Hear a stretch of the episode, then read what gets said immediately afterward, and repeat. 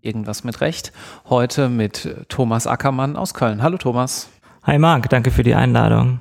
Danke, dass du dir die Zeit genommen hast, heute einmal über das Referendariat miteinander zu sprechen. Alle kennen es natürlich, aber wir haben uns gedacht, dass wir es mal ein bisschen näher beleuchten für alle Studierenden, die vielleicht bald mit dem ersten Staatsexamen fertig sind oder diejenigen Referendare, die gerade angefangen haben mit dem Referendariat, weil es da doch den einen oder anderen Tipp gibt, den man nochmal befolgen kann. Und generell wollen wir auch ein bisschen mal Licht auf das Referendariat werfen, was man da so machen kann. Und da soll dein Referendariat, was ähm, kann man, glaube ich, vorweg verraten, recht spektakulär war. Du hast viele interessante Stationen gemacht, als kleines Vorbild dienen.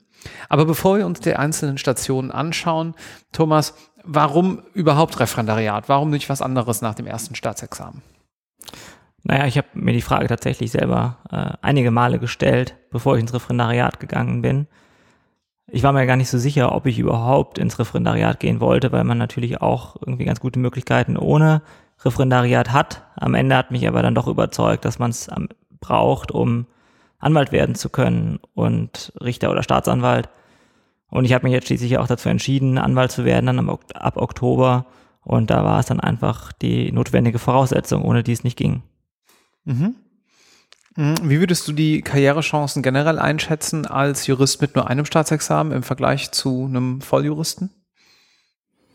Naja, das ist für mich jetzt so ein bisschen schwer zu sagen, weil wir da ja etwas besondere Voraussetzungen haben. Ich meine, das weißt du ja auch noch, dass wir uns da nach dem äh, ersten Examen selbstständig gemacht hatten und äh, damit ja auch äh, recht erfolgreich waren und man sich ja damals schon die, auch die Frage gestellt hatte, ob man das nicht vielleicht auch aufbau, ausbaut und äh, hauptberuflich verfolgt.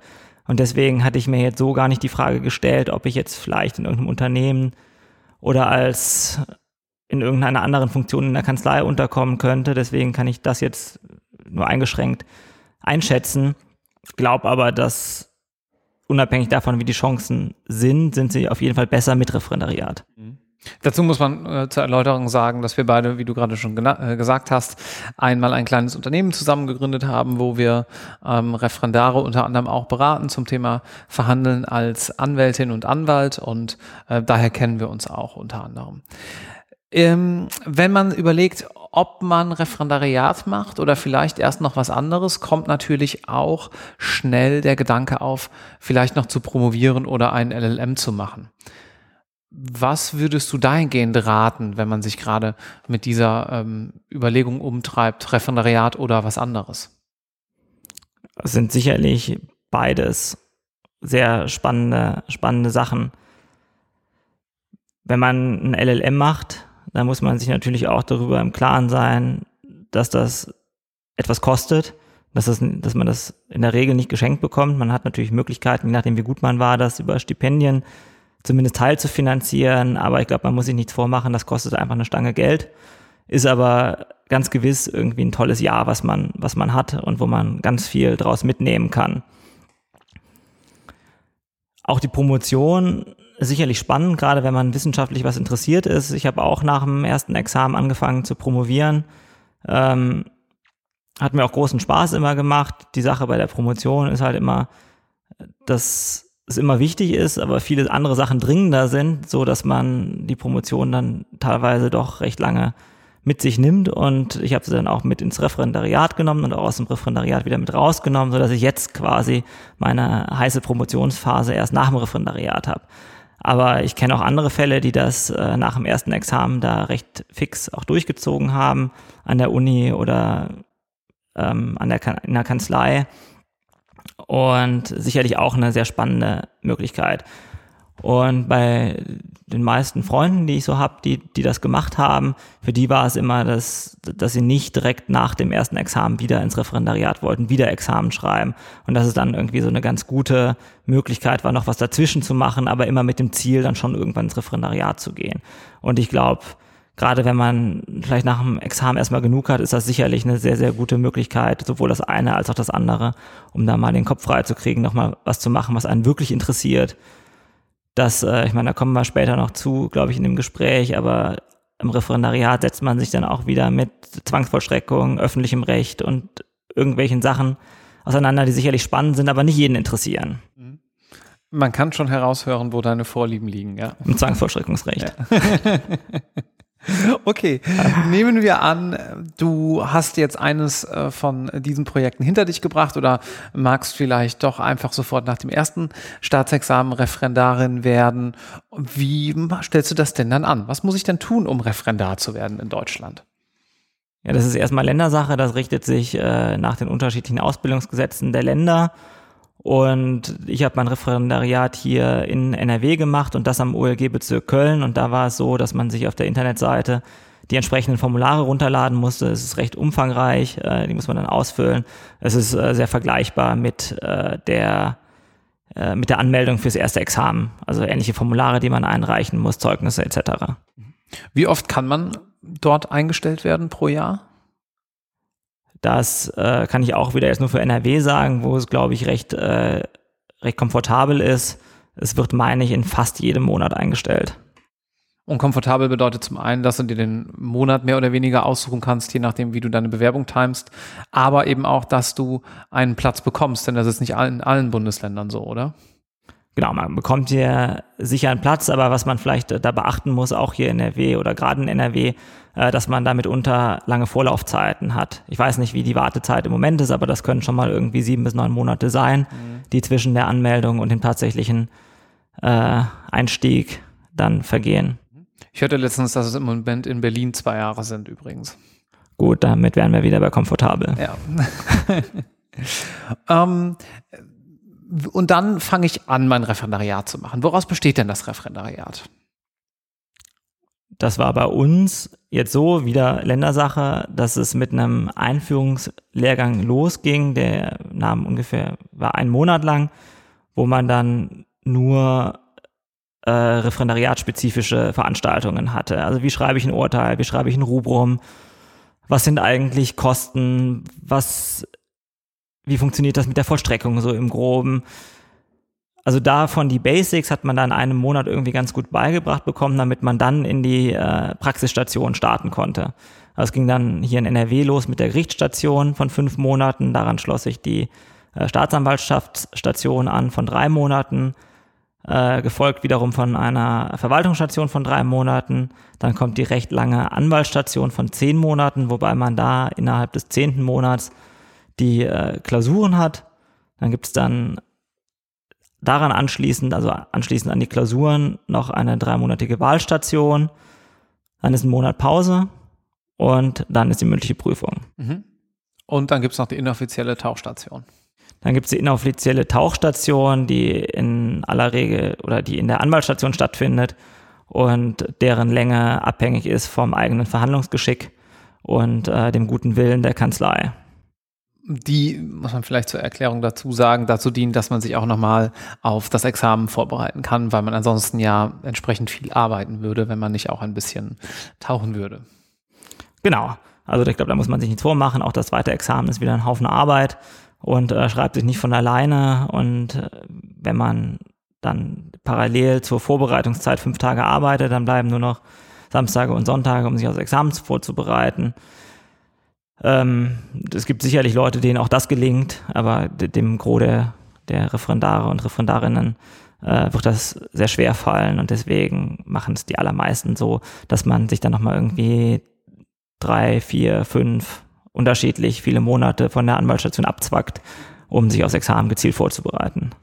Und begleitet wird jede Station dann auch noch, oder fast jede Station in der Wahlstation mag das anders sein, von der Arbeitsgemeinschaft, richtig? Genau, das ist richtig. Äh, ich hatte ja schon gesagt, äh, es geht mit diesem Einführungslehrgang durch, der, der im Prinzip so ähnlich ist wie diese AGs, nur halt Vollzeit. Und äh, dann parallel zu den Praxisstationen gibt es dann immer noch eine AG. Also es gibt dann eine, eine zivilrechtliche AG am Anfang parallel zur Gerichtsstation, dann so eine strafrechtliche AG, wo man dann beigebracht kriegt, wie man eine Anklage schreibt. Ähm, ja, und so wird äh, jede der Praxisstationen von einer AG begleitet, mit Ausnahme der, der Wahlstation. Mhm. Dann lass uns doch mal anschauen, wie es dir da so erging in der Gerichtsstation. Was hast du da gemacht? Bei welchem Gericht warst du dort? Bei der Gerichtsstation war ich hier am, am Landgericht Köln in der Kammer für Staatshaftungssachen.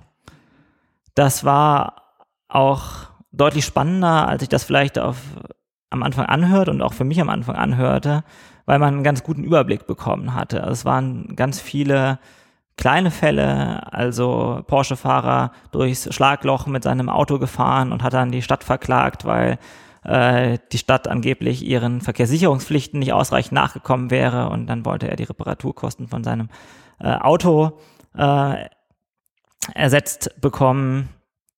Und es ging dann bis ganz komplex, also ging dann weiter mit ganz komplexen Bauverfahren, ähm, wo entweder die Stadt dann nicht gezahlt hat oder der Stadt vorgeworfen wurde zumindest, dass sie nicht gezahlt hat. Die Stadt hatte dann aber Einwände, dass vielleicht das Bauvorhaben nicht ordnungsgemäß durchgeführt worden war und deswegen da Zurückbehaltungsrechte geltend gemacht hat.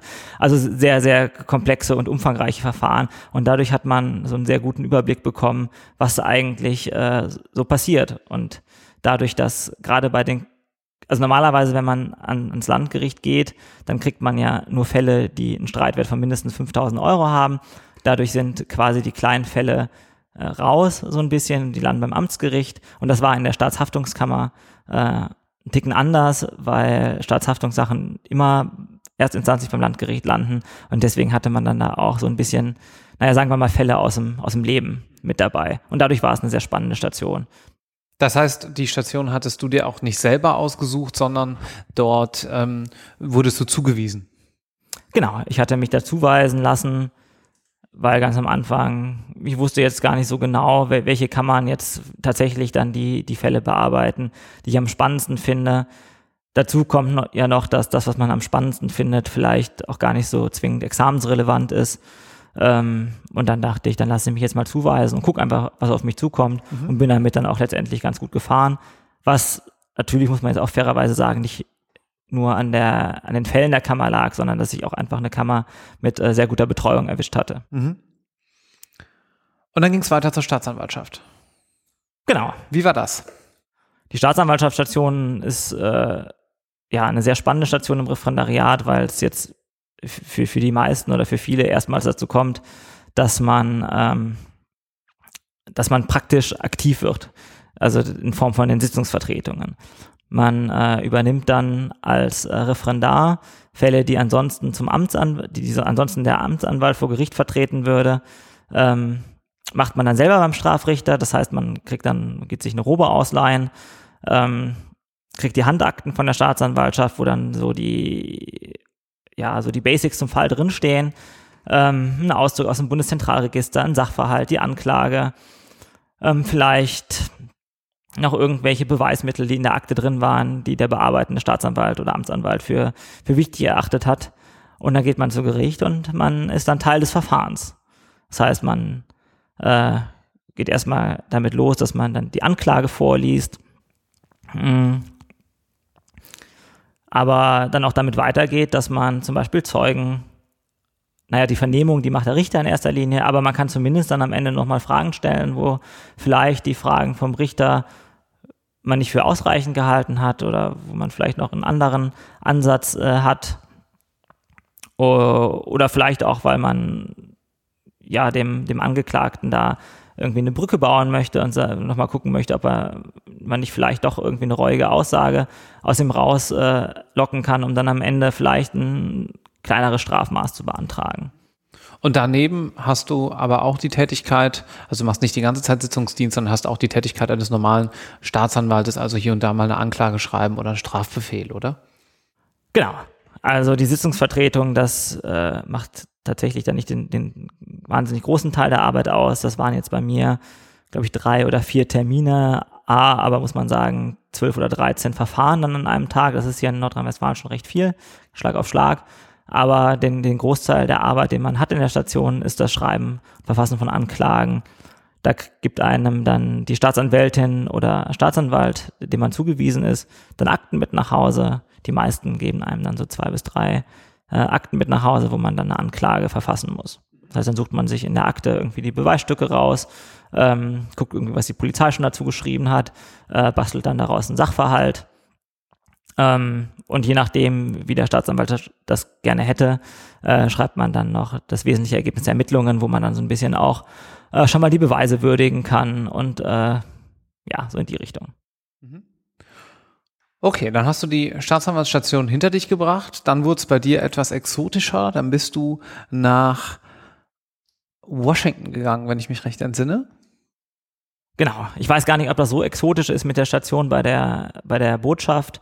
Es machen dann doch tatsächlich einige, die sich dann beim Auswärtigen Amt für die Verwaltungsstation bewerben, weil das äh, eine, eine relativ komfortable Möglichkeit ist, die Verwaltungsstation nochmal im Ausland zu verbringen. Und genau, ich hatte mich dann beim Auswärtigen Amt beworben und habe dann äh, auch das bekommen, was ich auf meiner Liste drauf hatte. Das muss nicht immer der Fall sein ähm, und bin dann nach Washington an die deutsche Botschaft gekommen. Und das war einfach eine sehr, sehr spannende Zeit. Was hast du da gemacht inhaltlich? Ich würde sagen, das teilt sich in drei Blöcke, was man da macht. Der, der eine Teil ist, dass man zu Veranstaltungen geht. Also es gibt da ganz viele Thinktanks, also so Organisationen, die ja, Veranstaltungen zur politischen Willensbildung haben äh, wo dann Speaker eingeladen werden, also irgendwelche Redner, die Vorträge zu bestimmten Themen halten oder es gibt Diskussionsrunden zu bestimmten Themen und da fährt man dann hin als Vertreter der Botschaft. Ähm, ja, hört sich das an, kann auch Fragen stellen aus dem Plenum, wenn man da irgendwie Interessen hat und verfasst dann einen kleinen Bericht darüber äh, für die anderen Mitarbeiter der Botschaft, die da nicht hingehen konnten äh, und für äh, das, ja, die Zentrale des Auswärtigen Amtes in Berlin. Das ist der eine Block. Äh, zum anderen macht man, äh, wird man in die Delegationsbetreuung mit eingebunden. Als ich da war, war zum Beispiel der Finanzausschuss des Bundestages vor Ort, die dann äh, von den Finanzreferenten der Botschaft betreut wurden und da war ich dann auch mit eingebunden, äh, fährt dann mit denen zu der Veranstaltung, guckt, dass da alles funktioniert, ist dann bei den Treffen dabei, die die dann haben, und äh, ja, wenn dann einer der, der Bundestagsabgeordneten irgendwie eine Frage hat, irgend, irgendwas braucht, dann guckt man, ob man da irgendwie unterstützen kann oder helfen kann. Ähm, sitzt dann auch naturgemäß recht viel im Bus mit denen äh, und kann dann auch mal irgendwie quatschen und die eine oder andere Frage stellen, die man sich immer selber schon mal gestellt hatte. Aber es ist natürlich auch einfach ganz spannend, bei den ganzen äh, Terminen und Veranstaltungen dabei sein mhm. zu dürfen. Und der dritte Teil äh, ist dann das Verfassen von etwas aufwendigeren Berichten äh, was man dann im Büro machen kann. Mhm. Wie schwer ist es da reinzukommen? Du hast gesagt, das sei gar nicht so außergewöhnlich, aber wahrscheinlich ja dann äh, zumindest nicht vorgesehen für die meisten Referendare. Ich meine, ich kann auch viele Leute, die das gemacht haben, aber ähm, man freut sich doch wahrscheinlich schon, wenn man die Bestätigung bekommt. Oder ähm, wie war da deine Erfahrung mit dem Bewerbungsverfahren beim Auswärtigen Amt? Natürlich freut man sich, gerade wenn man dann auch noch eine Station bekommt, für die man sich da äh, jetzt vorrangig beworben hatte. Klar ist das, äh, freut man sich. Wie da jetzt tatsächlich die Chancen sind, ist ein bisschen schwer einzuschätzen, weil das zum einen daran liegt, in welchem Monat man jetzt quasi seine Verwaltungsstation hat, weil kann man in den Kalender reingucken, dass in manchen Monaten mehr Bundesländer äh, oder Referendare und äh, sich aus mehr Bundesländern beim Auswärtigen Amt bewerben was äh, gerade wenn man dann äh, zum Beispiel mit Berlin im Topf ist, die, die, die Chancen äh, verringert, weil in Berlin häufig äh, recht gute Referendare sind, weil es in Berlin schon schwer ist, Referendar zu werden. Ähm, deswegen ist das jetzt ein bisschen schwer einzuschätzen. Ich glaube, so im ganz groben hat das Auswärtige Amt da so ein Punkteschema, was äh, sich aus der Examensnote, den Fremdsprachen und Auslandsaufenthalten zusammensetzt. Und je nachdem, wie viele Punkte man dann erreicht, wird man dann da genommen. Ich äh, glaube, aus unserer AG sind aber tatsächlich alle, die sich beim Auswärtigen Amt beworben haben, irgendwo beim Auswärtigen Amt untergekommen. Mhm. Okay, und dann kamst du zurück und hast dann was gemacht in deiner Anwaltsstation? In meiner Anwaltsstation war ich äh, bei CMS, also in einer größeren Kanzlei hier in Köln und da im Team Streitbeilegung.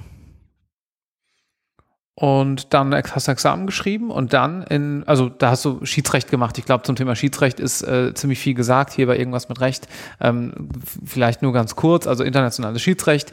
Ähm, neulich ist auch eine Folge mit Benjamin Lissner zu Schiedsrecht und E-Sport erschienen. Da könnt ihr das nochmal nachhören, deswegen kürzen wir das an der Stelle ein bisschen ab. Größere Kanzlei, CMS in Köln.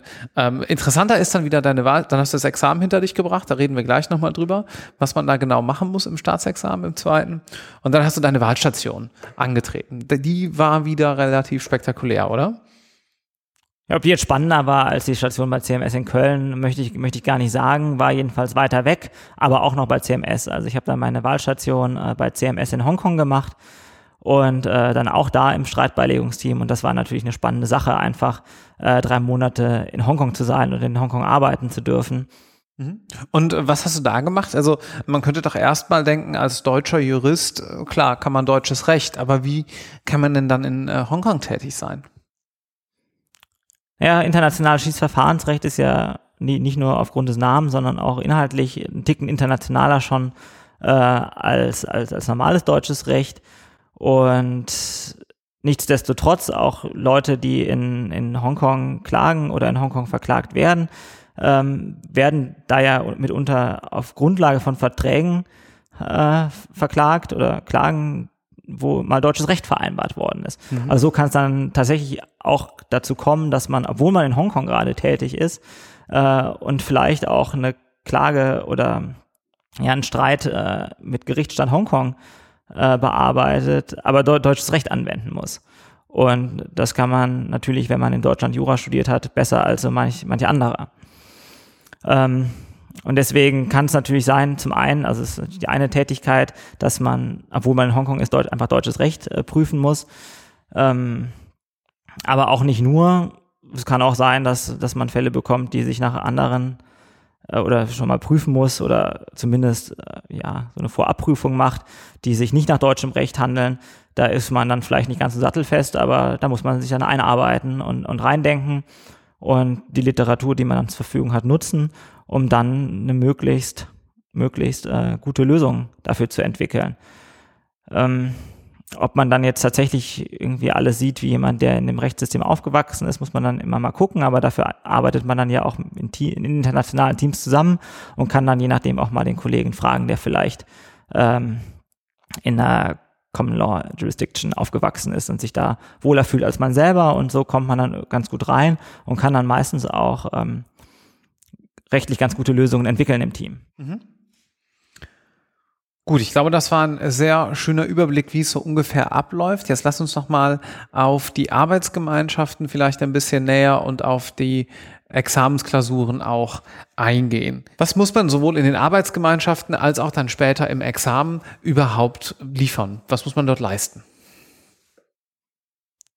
Naja, anders als im ersten Examen ist es ein Praktikerexamen, wird es zumindest immer genannt, was sich äh, aber hauptsächlich da, darin widerspiegelt, dass man praktische Entwürfe in den meisten Klausuren oder eigentlich in allen Klausuren äh, liefern muss. Das heißt, wenn man jetzt äh, eine normale Zivilrechtsklausur hat, äh, kann das beispielsweise ein Urteil sein. Das heißt, man kriegt dann den Sachverhalt in Aktenform, also jetzt nicht irgendwie eine DIN A4-Seite oder zwei DIN A4-Seiten wie im ersten Examen, sondern man kriegt dann einen 15-, 16-seitigen Aktenauszug, wo dann die Schriftsätze der Parteien drin sind, vielleicht schon eine Verfügung des Gerichts ähm, oder ein Gutachten des Sachverständigen. Dann gab es auch meistens eine, eine, mündliche Verhandlung schon in der Sache. Dann ist dann noch das Protokoll der mündlichen Verhandlung, wo dann entweder ein Zeuge vernommen worden ist oder eben auch nicht, nur die Anträge gestellt worden sind. Und dann muss man ein Urteil schreiben. Das heißt, man fängt dann an mit dem Rubrum, wo man sich vielleicht gerade am Anfang noch fragt, warum muss man das denn jetzt selber machen, weil das wirft doch eigentlich der Computer aus äh, in einem richtigen Praxisentwurf. Aber das gehört dazu und gibt dann auch tatsächlich äh, rechtlich äh, knifflige Fragen, was da jetzt überhaupt in das Rubrum reingeschrieben werden muss. Ähm, formuliert dann den, den Tenor, ähm, den, den Sachverhalt und äh, ja, die rechtliche Würdigung. Und ich glaube, so die, die, die Kernunterschiede wären da jetzt im ersten Examen, dass man den Sachverhalt, der sich jetzt quasi aus den Akten erarbeiten muss, das heißt, es ist einmal so ein bisschen zusammenfassen, aber gerade auch gucken, was ist denn jetzt eigentlich klar zwischen den Parteien, was kann man jetzt als, als wahr unterstellen? Und was ist eigentlich streitig zwischen den Parteien, was sind vielleicht Tatsachen, die beide Seiten unterschiedlich sehen? Und wo man jetzt vielleicht dann auch das Beweismittel würdigen muss, um zu gucken, wer jetzt am Ende recht hat. Und die andere Sache äh, ist, dass man in der rechtlichen Würdigung keinen Gutachtenstil im Urteil zumindest mehr machen muss, sondern dass man dann den Urteilsstil machen kann. Das ist so ein bisschen knackiger, aber am Anfang natürlich eine große Umstellung, da die richtigen Formulierungen zu treffen, die dann auch ein Praktiker verwenden würde und wo dann der Richter, der die Klausur liest, nicht die Hände über dem Kopf zusammenschlägt und sich fragt, hatten der schon mal ein Urteil gelesen? Mhm. Du hast gesagt, es, ist, es soll ein Praktikerexamen sein. Welche Teile sind denn noch nicht ganz so wie die Praxis aus deiner Sicht? Naja, ich habe ja schon gesagt, dass mit dem Rubrum, das ist vielleicht äh, nicht so wie, ja, nicht, nicht ganz so, dass man da jetzt äh, irgendwie sich die Zeilenabstände äh, merken muss als Richter und das dann da irgendwie aufmalen muss. Mhm.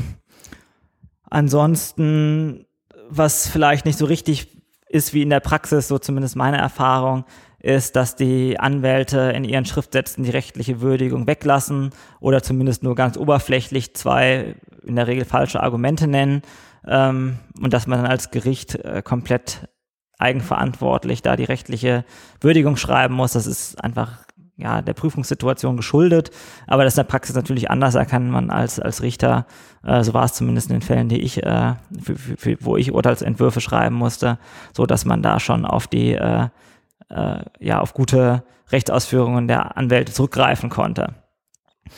Ähm, aber auch in der Praxis kann es natürlich vorkommen, dass das nicht äh, hundertprozentig richtig ist, was die Anwälte schreiben. Mhm. Wie viele Klausuren schreibt man am Ende? Äh, das ist natürlich auch wieder bundeslandsabhängig. Äh, hier in NRW sind es acht Klausuren, äh, a fünf Stunden. Mhm. Okay. Sind dann vier im Zivilrecht, ähm, zwei im Strafrecht und zwei im öffentlichen Recht. Und wie hast du dich aufs Examen dann ähm, konkret vorbereitet? Also ähm, macht man dann auch wieder Arbeitsgemeinschaften wahrscheinlich und äh, bespricht ein paar Fälle? Gibt es auch wieder Repetitoren wie im ersten Examen? Ja klar, die gibt's äh, auch im zweiten Examen. Da gibt's die, die, die es im ersten auch schon gab. Ähm, die machen da auch weiter dann Kurse fürs zweite. Dazu gibt's dann noch äh, Kaiser, die äh, da wahrscheinlich irgendwie recht groß sind. Und da muss man sich dann überlegen, ob man da hingeht oder nicht hingeht. Äh, manche Kanzleien haben das auch in, für, für ihre Referendare in der Anwaltsstation äh, mit dem Paket, dass sie dann da äh, Kurse bei unterschiedlichen Repetitoren äh, einkaufen, wo man dann äh, hingehen kann. Ähm, ja, da möchte ich jetzt auch gar, gar keine Empfehlung abgeben, was jetzt der richtige Weg ist. Ich glaube, es geht, geht gut ohne Repetitorium, es geht gut mit Repetitorium. Äh, bei mir war jetzt äh, bedankenswerterweise bei CMS das mit dem Programm. Ähm, ja, muss jeder gucken, womit er sich wohlfühlt. Und äh, man braucht es nicht. Schaden tut es aber sicherlich auch nicht. Dann lass uns zum Abschluss nochmal auf einen Aspekt eingehen, zu dem man relativ wenig, ähm, auch online glaube ich, findet, nämlich auf die Frage, wie es finanziell im Referendariat läuft. Man ist dann ja meist über 25, das heißt, ähm, man hat vielleicht auch schon ähm, jetzt seit längerem mal eine eigene Wohnung und ähm, man lebt in einer der größeren Städte vielleicht, ähm, hat vielleicht hat man auch ein Auto, wenn man ähm, nicht ganz so in einem urbanen Zentrum lebt. Das heißt, man hat bestimmte Kosten, die letztlich auch einfach finanziert werden wollen. Was verdient man ungefähr als Referendar? Also man kriegt um die 1000 Euro netto am Ende ausgezahlt. Auch das ist, glaube ich, äh, je nach Land ein bisschen unterschiedlich. Ähm, wenn ich mich recht erinnere, habe ich gelesen, dass in, manchen Bundesländern jetzt auch wieder die Referendare als Beamte auf Widerruf hm. eingestellt werden. Äh, das ist hier in NRW nicht so. Ähm, ja, da kriegt man nur um die 1000 Euro netto äh, ausgezahlt. Und davon kann man sicherlich leben äh, muss jeder mal, glaube ich, auf sein eigenes Konto gucken, äh, ob das realistisch ist. Äh, für den einen sicherlich mehr als für den anderen. Man kann aber auch dazu verdienen während des Referendariats, nehme ich an. Das machen auch recht viele Referendare, oder?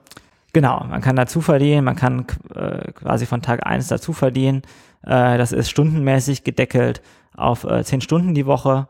Äh, muss man sich dann äh, anzeigen oder genehmigen lassen sogar. Ähm, und es gibt, wenn man zu viel verdient, ich weiß nicht genau, was die Hinzuverdienstgrenze ist, aber dann äh, wird das, wird das, äh, die Unterhaltsbeihilfe gekürzt. aber ist natürlich in den zehn Stunden braucht man schon einen ganz ordentlichen Stundenlohn, dass es dazu kommt. Äh, da sind einige, so wie ich auch, dann noch an der Uni, an ihren Lehrstühlen oder Instituten äh, weiter aktiv. Einige machen einen Tag in der Kanzlei, ähm, um sich da das Referendariatsge äh, Referendarsgehalt einfach ein bisschen aufzubessern. Ähm, etwas anders sieht es dann aus in, in der Anwaltsstation, weil gerade die größeren Kanzleien zahlen eigentlich alle äh, nochmal drauf. Das ist jetzt so ein bisschen kompliziert geworden, weil automatisch von dem, was die Kanzleien draufzahlen, behält das LBV 25 Prozent ein für Sozialversicherungen oder Sozialabgaben. Ähm, das haben dann aber die Kanzleien wiederum draufgeschlagen, damit die genug Referendare bekommen. Äh, aber muss man sich dann irgendwie im Detail angucken, wie viel dann dabei am Ende rauskommt und dann auch äh, da vergleichen. Äh, da, da, hat jede Kanzlei so ein bisschen anderen Tarif und manchmal kann man auch noch ein bisschen verhandeln. Ähm, und da muss man gucken, ob das jetzt ein wichtiger Faktor für einen ist, die, die, der Hinzuverdienst oder nicht. Und danach dann vielleicht auch die Station entscheiden. Und äh, wobei das nicht im Vordergrund steht für die meisten Referendare. Ne? Also wenn es allen gut geht, dann macht man ja doch eher das, wo das Interesse liegt, ist so meine Erfahrung gewesen damals. Ja, für mich war es jetzt auch sicherlich äh, kein entscheidendes Kriterium. Ähm, weiß ich jetzt nicht, wie da so der Meinungsdurchschnitt ist. Bekannter von uns hat vom Referendariat noch geheiratet und ein Kind bekommen. Der hat sich gedacht, die 80 bis, ich glaube, 150 Euro Zuschlag, je nachdem, in welchem Bundesland man ist, äh, nimmt er mit. Ähm, das war sozusagen sein Weg, aber ähm, das sei hier jetzt nicht als nachhaltiges Business Model empfohlen, sozusagen. Auf einen Punkt gehen wir zum Abschluss noch kurz ein, nämlich ähm, ein Problem, was ähm, zu, damals auch, als ich fertig wurde mit dem Referendariat, auftauchte, nämlich die Nachversicherung in der Rentenversicherung. Das ist nicht so sexy, aber das ist etwas, was man nicht so häufig hört und das solltet ihr idealerweise jetzt schon, bevor ihr euer Referendariat antretet oder zumindest zu Beginn eures Referendariats einmal gehört haben. Worum geht's dort? Es geht darum, dass man während des Referendariats nicht in die Rentenversicherung einbezahlt hat und äh, das Land als Arbeitgeber das auch nicht getan hat, aber man wird im Anschluss ans Referendariat nachversichert vom Land. Das heißt, das Land, das zahlt dann die Beiträge nach und das kann das Land entweder äh, in die gesetzliche Rentenversicherung oder ins Versorgungswerk. Und das kann äh, langfristig gesehen dann erhebliche finanzielle Unterschiede machen, je nachdem, wo man sich nachversichern lässt. Und insbesondere, wenn man den Antrag nicht stellt, dann wird auch nichts nachgezahlt, richtig? Da bin ich mir nicht ganz sicher. Es kann auch sein, dass das äh, dann automatisch in die gesetzliche Rentenversicherung okay. kommt. Also in Berlin war es damals so, dass man den Antrag stellen musste, aber das mag wieder von Bundesland zu Bundesland unterschiedlich sein. Kann gut sein. Ich meine, in meinem, meinem Antrag stand, dass wenn man, wenn man es nicht angibt, dann geht es in die gesetzliche, aber ich bin mir da auch. Äh, okay, also habt das ja. auf dem Schirm, wenn ihr aus dem Referendariat kommt. Äh, long story short. Ähm, Thomas, vielen, vielen Dank. Normalerweise fragen wir immer noch an der Stelle, ob man bei dir ein Praktikum oder Referendariat machen kann, aber das ist in diesem Fall nicht unbedingt ähm, äh, vonnöten. Wir sprechen nochmal, wenn du bei deinem neuen Arbeitgeber äh, bist, vielleicht nächstes Jahr. Ähm, das mag auch ganz interessant sein, was du dort bald machst. Ähm, das aber nur als kleiner Teaser. Vielen, vielen Dank, dass du dir heute die Zeit genommen hast und hier ähm, zusammen ein bisschen einen groben Überblick über das Referendariat gegeben hast. Ja, danke für das Gespräch. War auch für mich sehr interessant. Danke, ciao.